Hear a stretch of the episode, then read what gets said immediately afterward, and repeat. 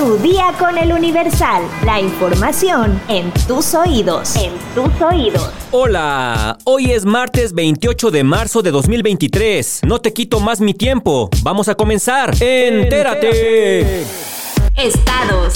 Elisa Norio, investigadora en crimen transnacional, consideró que la alerta de viaje emitida por el gobierno de Estados Unidos para México no solo es justa, sino correcta, y alertó sobre una nueva ventana encontrada por el crimen organizado en destinos turísticos para la probable distribución de sustancias ilícitas mezcladas con fentanilo en farmacias que operan legalmente. En entrevista, la especialista indicó que está plenamente documentado que en los centros vacacionales existen mayores libertades y menos restricciones para los turistas, con quienes autoridades, comerciantes e industria turística suelen ser más flexibles. Esta condición, advirtió, es aprovechada por la delincuencia organizada para la distribución de fármacos ilícitos en polos vacacionales, como Cabo San Lucas y San José del Cabo, de acuerdo con una investigación realizada por Los Angeles Times que revela que algunas farmacias en México hacen pasar fentanilo y metanfetaminas como productos farmacéuticos legítimos. La alerta de viaje no solo es justa, sino correcta. México tiene que reconocer que hay riesgos enormes para su población y para sus visitantes ante esta nueva vertiente del crimen organizado para utilizar una fuente de distribución lícita, como son las farmacias, para vender sustancias ilícitas, incluso sin receta, porque los turistas no solo van a estos lugares por las lindas playas,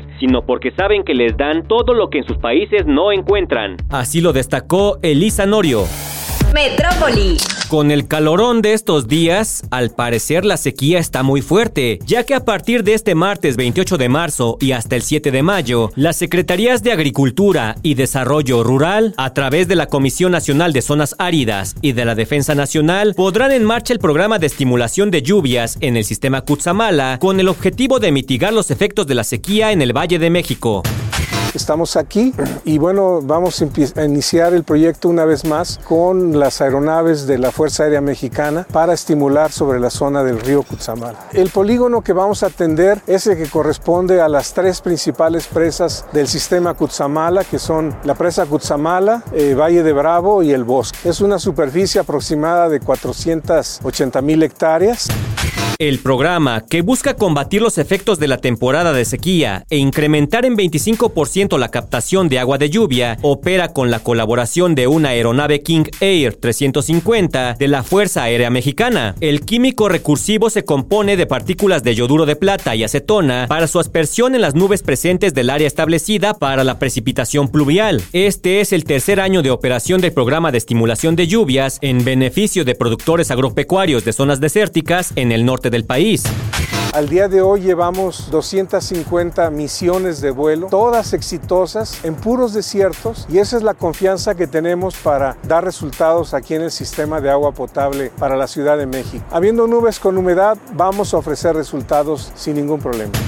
Es importante señalar que el proceso de aspersión de partículas milimétricas de yoduro de plata y acetona no causa ningún impacto ambiental ni contamina el agua, dada su composición de sal y mineral. Pues yo no sé, pero hagan lo que sea porque este calor no se aguanta. ¡Me derrito! Nación. El presidente Andrés Manuel López Obrador dijo que es legal y moralmente válido que la próxima presidenta del INE simpatice con Morena. Para empezar, más de la mitad de los ciudadanos, para no este, exagerar, simpatizan con nuestro movimiento. Más de la mitad de la población. Eso creo que es demostrable. Si hay una elección, pues esa mitad o más de la mitad, pues tiene posibilidad de participar. Entonces, si pertenecen, simpatizan con nuestro movimiento, pues no están impedidos si no lo prohíbe la ley. Es decir, si en los requisitos no está establecido. Lo importante es que sea gente íntegra, honesta. Mundo.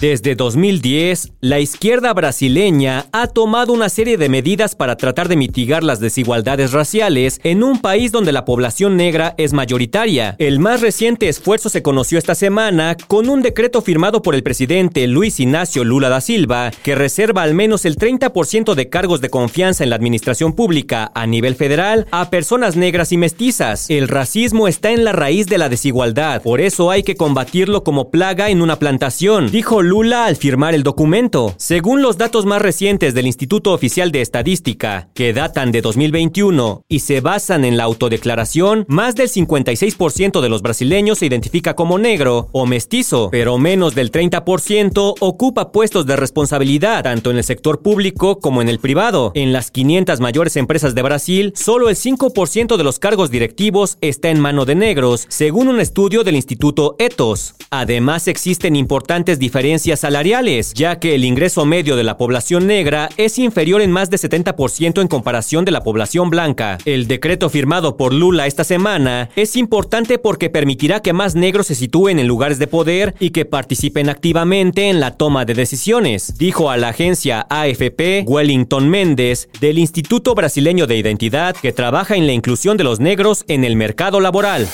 Cartera.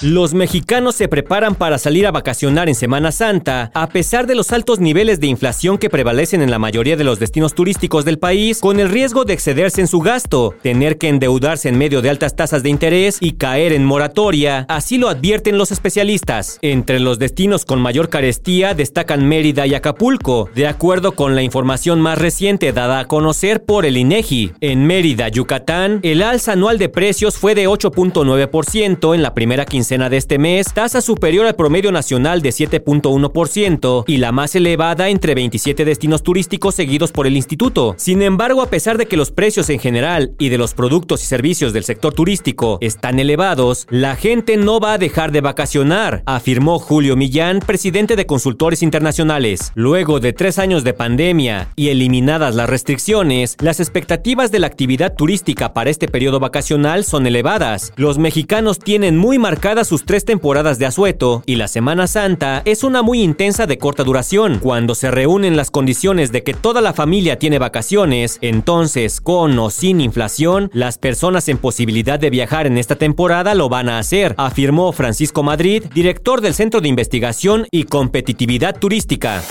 Espectáculos. Melissa Galindo ya rompió el silencio luego de que la semana pasada Elícer García McDonnell, el abogado de Kalimba, asegurara que cuentan con los argumentos suficientes para demostrar que la cantante y su cliente llevaban una buena relación más allá del trato profesional y confirmó que el músico demandará a la joven por daño moral. El abogado de Kalimba aseguró aventaneando que cuentan con más de 100 pruebas que demuestran que, después de la fecha en que la cantante relató que ocurrió la presunta primera agresión, siguió conviviendo con Kalimba armoniosamente. Además, detalló que Melissa tiene un acuerdo con Arc Records de más de un millón de pesos en virtud del dinero que la empresa invirtió para impulsar su carrera. Por su parte, Melissa aseguró que desde que dio a conocer su experiencia, decidió no leer ni ver nada que tenga relación con el tema, por lo que sugirió que no estaba al tanto de lo que se ha dicho de ella en los medios, pero sostuvo su versión de los hechos, destacando que pese a que la otra parte niegue lo que ocurrió, la verdad nadie la puede tumbar. Nada, nada la puede tumbar. Y destacó que habló motivada por el deseo de que otras personas no atraviesen por lo mismo. Finalmente precisó que no iba a ahondar en los detalles legales, pues hasta tenía contemplado no hablar de este tema con la prensa, pero no dejó pasar la oportunidad de aclarar que el adeudo del que habló García McDonnell fue un tema que se habló en su momento. Yo no le debo nada a nadie, concluyó. ¿Sabes cuál es el origen y quién inventó el corrector líquido? Descúbrelo en el podcast De dónde viene. Escúchalo en todas las plataformas: Spotify, Google Podcast y Apple Podcast. De dónde viene es una producción de El, Universal. Universal. Ya estás informado, pero sigue todas las redes sociales de El Universal para estar actualizado. Comparte este podcast y mañana no te olvides de empezar tu día. Tu, día, día, con, con El Universal. Tu día con El Universal, la información en tus oídos. En tus oídos.